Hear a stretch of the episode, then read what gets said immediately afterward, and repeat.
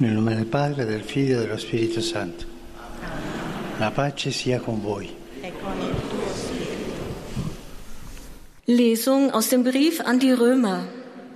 Wir wissen, dass die gesamte Schöpfung bis zum heutigen Tag seufzt und in Geburtswehen liegt. Aber nicht nur das, sondern auch wir, obwohl wir als Erstlingsgabe den Geist haben, auch wir seufzen in unserem Herzen und warten darauf, dass wir mit der Erlösung unseres Leibes als Söhne offenbar werden. Denn auf Hoffnung hin sind wir gerettet. Wort des lebendigen Gottes.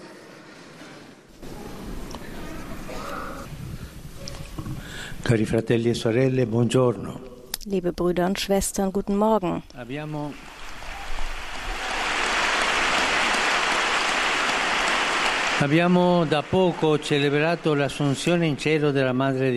Wir haben erst vor kurzem Maria Himmelfahrt, die Aufnahme der Mutter Jesu in den Himmel gefeiert.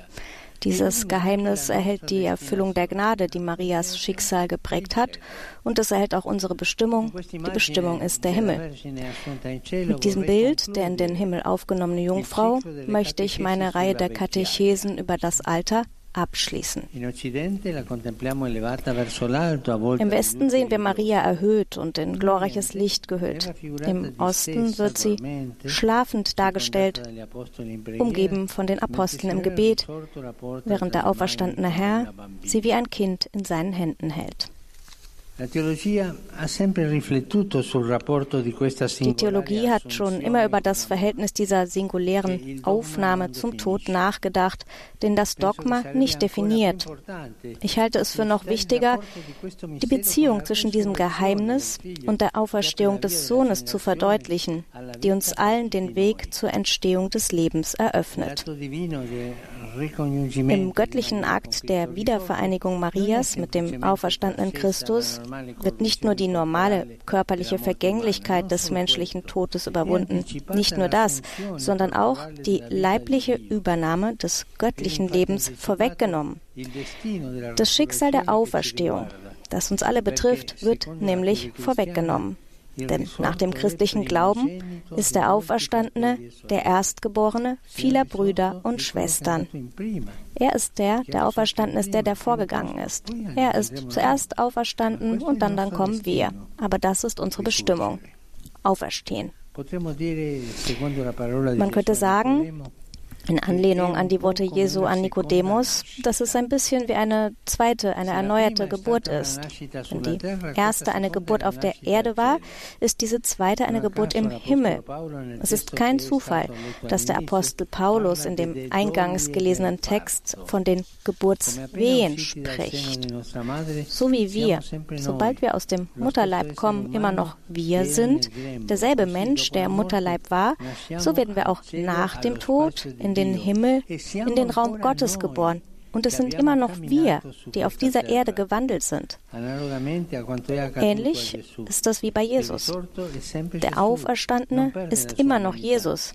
Er verliert seine Menschlichkeit nicht, seine Erfahrung oder gar seine Körperlichkeit. Nein, das alles bleibt bei ihm.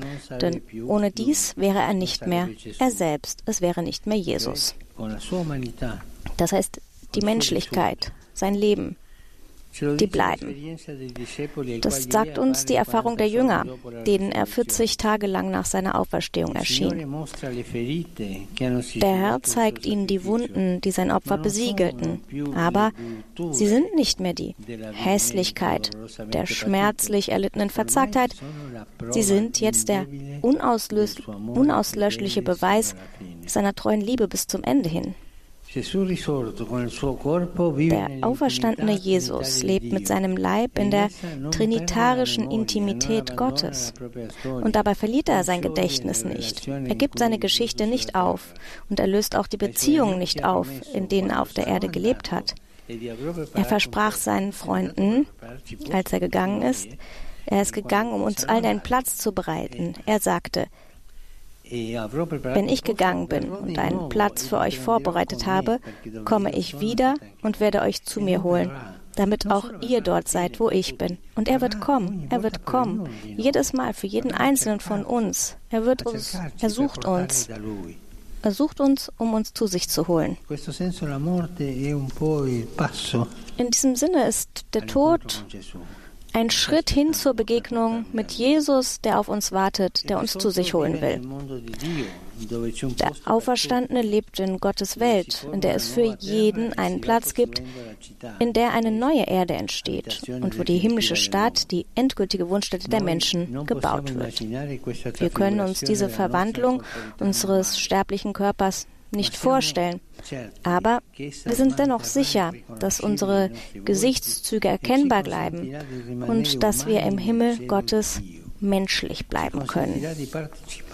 Es wird uns erlauben, mit erhabenen Gefühlen am unendlichen und glückseligen Überschwang von Gottes schöpferischem Akt teilzuhaben, dessen nie enden wollende Abenteuer wir aus erster Hand erleben werden. Wenn Jesus vom Reich Gottes spricht, beschreibt er es als ein Hochzeitsmahl, also als ein Fest. Uns erwartet ein Fest, ein Fest mit Freunden. Es ist auch wie die Arbeit, die das Haus perfekt macht, oder die Überraschung, die die Ernte noch reicher machen als die Aussaat. Die Worte des Evangeliums über das Reich Gottes ernst zu nehmen, befähigt uns, uns an Gottes wirkender und schöpferischer Liebe zu erfreuen und uns auf das unvorhersehbare Ziel des Lebens, das wir sehen, einzustimmen. Und in unserem Alter, liebe ebenfalls ältere Freundinnen und Freunde. Ich spreche jetzt zu den Älteren, zu den Seniorinnen und zu den Seniorinnen. Im Alter wird die Bedeutung der vielen kleinen Details, aus denen das Leben besteht, ein Streicheln, ein Lächeln, eine Geste, eine geschätzte Arbeit, eine unerwartete Überraschung, eine fröhliche Gastfreundschaft, eine treue Bindung, all dies wird immer deutlicher. Das Wesentliche im Leben, das uns am meisten am Herzen liegt, wenn wir uns dem Abschied nähern, wird uns endgültig klar. Das ist es. Die Weisheit des Alters ist der Ort unserer Reife, die das Leben der Kinder, der Jugendlichen, der Erwachsenen und der ganzen Gemeinschaft erhält.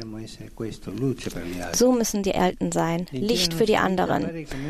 Unser ganzes Leben erscheint wie ein Samenkorn, das vergraben werden muss, damit seine Blüte und seine Frucht geboren werden können. Sie wird geboren wie alles andere auf der Welt auch, nicht ohne Geburtswehen, nicht ohne Schmerzen, aber sie wird geboren werden. Und das Leben des auferstandenen Leibs wird hunderttausendmal lebendiger sein, als wir es auf dieser Erde gekostet haben. Liebe Brüder und Schwestern, der auferstandene Herr, der nicht zufällig am See auf die Apostel wartet und einen Fisch grillt, denn er bietet ihn ihnen dann auch an. Diese Geste der fürsorglichen Liebe gibt uns einen Einblick in das, was uns erwartet, wenn wir das andere Ufer erreichen. Ja, liebe Brüder und Schwestern, vor allem ihr Älteren, das Beste im Leben steht noch aus.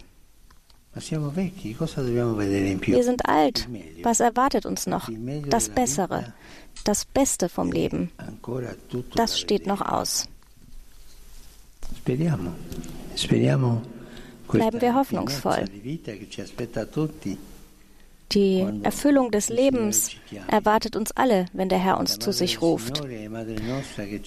Die Mutter des Herrn und unsere Mutter, die uns in den Himmel vorausgegangen ist, möge uns die Unruhe des Wartens nehmen. Das ist natürlich keine Erwartung, bei der wir ähm, ruhig sind, ruhig gestillt sind. Wir sind unruhig, wir warten darauf, wann kommt der Herr, wann kann ich zu ihm gehen. Damit ist auch ein bisschen Angst verbunden, denn dieser Übergang, da weiß man nicht so genau, was das bedeutet, diese Schwelle zu überschreiten. Das kann etwas Angst machen, aber da ist immer die Hand Gottes, die dir hilft, dich hält und ähm, zu ihm zieht. Lasst uns aufmerksam sein. Liebe Gleichaltrige, der Herr wartet auf uns. Es ist nur ein Schritt und dann das Fest. Vielen Dank. Das war die Betrachtung von Papst Franziskus, mit der seine Katechesereihe zum Thema Altern beendet hat. Heiliger Vater, Die Gläubigen deutscher Sprache möchten Ihnen ihre herzliche Zuneigung und aufrichtige Verbundenheit bekunden und versichern Sie zugleich Ihres Gebets in allen Anliegen Ihres universalen apostolischen Dienstes. Es folgt nun eine Zusammenfassung der Katechese des Heiligen Vaters in deutscher Sprache. Liebe Brüder und Schwestern, kürzlich haben wir das Hochfest Maria Himmelfahrt gefeiert. Mit dem Bild der in den Himmel aufgenommenen Jungfrau Maria möchte ich den Katechesenzyklus über das Alter beschließen. Die Aufnahme in den Himmel, die sich an Maria bereits ereignet hat, ist unser aller letzte Bestimmung. In Anlehnung an die Worte Jesu an Nikodemus könnte man von der Auferstehung als einer erneuten Geburt sprechen, einer Geburt in den Himmel hinein. So wie wir nach der Geburt immer noch dieselben sind wie Mutterleib, so werden wir nach der Geburt in den Himmel hinein weiterhin dieselben Menschen sein wie hier auf Erden. Das wird auch deutlich, wenn der auferstandene Herr den Jüngern seine verklärten Wunden zeigt. Unser Leib, unsere Beziehungen und alles, was unser irdisches Leben und unsere Identität ausmacht, wird im Jenseits nicht ausgelöscht und vergessen sein, sondern in einer uns jetzt noch verborgenen Art und Weise fortbestehen. Der Herr hat den Seinen versprochen, dass er ihnen einen Platz im Himmel bereitet, damit auch sie dort sind, wo er schon ist. Wir werden uns dort an den Früchten all dessen erfreuen können, was wir hier auf Erden, auch im Kleinen, an Gutem ausgesät haben. Unser ganzes irdisches Leben ist wie ein Samen, der erst begraben werden muss, damit er zur Blüte gelangen und Frucht bringen kann. Der Heilige Vater richtet nun einen kurzen Gruß auf Italienisch an die deutschsprachigen Gläubigen. Saluto cordialmente i fratelli e le sorelle di lingua tedesca. In queste settimane d'estate tante persone sono partite per diverse destinazioni di vacanza. Non dimentichiamo di fronte a molti oggettivi che perseguiamo nella vita la grande meta, la destinazione finale della nostra esistenza, l'unità e la comunione con Dio. A tutti voi la mia benedizione.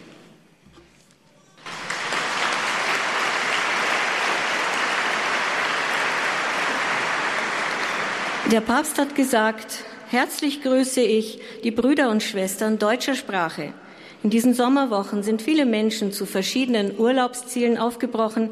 Vergessen wir angesichts der vielen Ziele, die wir im Leben verfolgen, nicht das große Ziel, die endgültige Bestimmung unseres Lebens, die Einheit und Gemeinschaft mit Gott. Rinnovo l'invito ich erneuere meinen Aufruf, den Herrn um Frieden für das geliebte Volk in der Ukraine zu bitten, das heute seit sechs Monaten schon den Horror des Kriegs erleidet.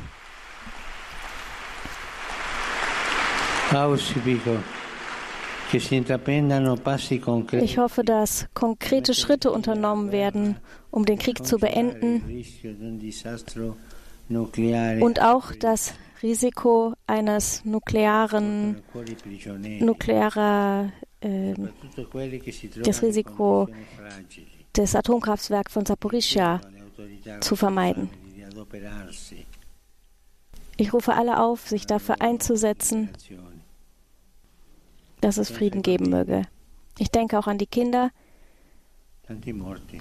So viele Tote. Und so viele Flüchtlinge. Auch hier sind einige, hier sind viele.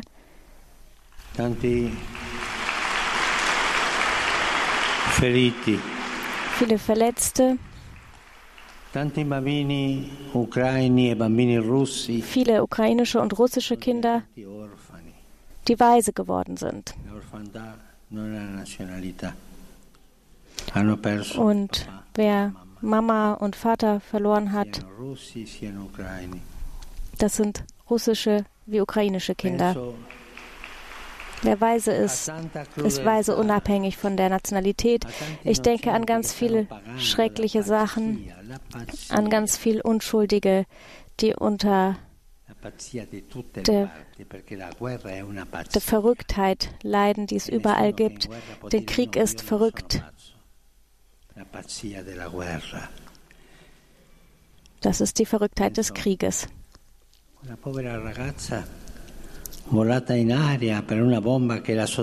Ich denke zum Beispiel an ein armes Mädchen, das in die Luft geschleudert wurde, weil ein unter dem Sitz eine Bombe war in Moskau. Unschuldige. E Denken wir daran, der Krieg ist verrückt. Und auch Waffenhandel, wer Waffenhandel betreibt, das ist wie, wie Drogenhandel. Es sind Leute, die dafür sorgen, dass andere Menschen sterben. Vergessen wir auch die anderen Kriege nicht, zum Beispiel in Syrien, im Jemen. Dort leiden auch viele Kinder an Hunger. Oder denken wir an die Rohingya auf der ganzen Welt weil sie vertrieben wurden aus Ungerechtigkeit. Doch heute wollen wir ganz besonders der Ukraine gedenken, wo vor sechs Monaten der Krieg begann. Denken wir an die Ukraine und an Russland, die ich alle beide Maria anvertraut habe. Sie ist die wahre Mutter dieser beiden geliebten Länder. Russland und der Ukraine, möge uns die Mutter Gottes Frieden bringen. Wir brauchen Frieden. Rivolgo un cordiale benvenuto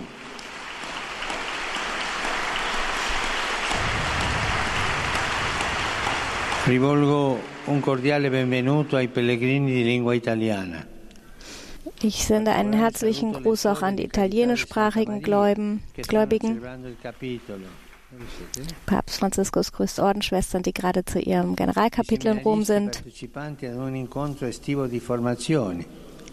Und Seminaristen, die eine Sommeruni besuchen. Tutti incoraggio a vivere la propria vocazione come servizio umile e gioioso a Dio e ai fratelli. Mögt ihr alle eure Berufung ausleben, demütig und im Dienst den anderen gegenüber. Ich denke wie immer auch an die alten, jungen und kranken Menschen sowie die Neuvermählten. Da sind wirklich viele heute hier. L'esempio dell'Apostolo San Bartolomeo che ricordiamo oggi vi aiuti a guardare con fiducia a Cristo. Möget ihr immer Vertrauen zu Christus haben, der das Licht ist, auch in dunklen Zeiten und in allen Momenten eures Lebens euch führt. Allen spende ich meinen Segen. Es folgt das gemeinsame Vaterunser auf Latein. Pater noster, qui es in celis, sanctificetur nomen tuum,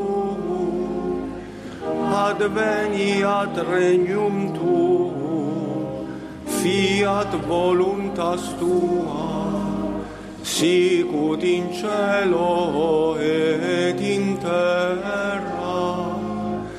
Panem nostrum quotidianum da nobis odie, et dimite nobis debita nostra, sicut et nos dimittimus debitoribus nostris, et ne nos inducas in tentationem, se libera nos a malo.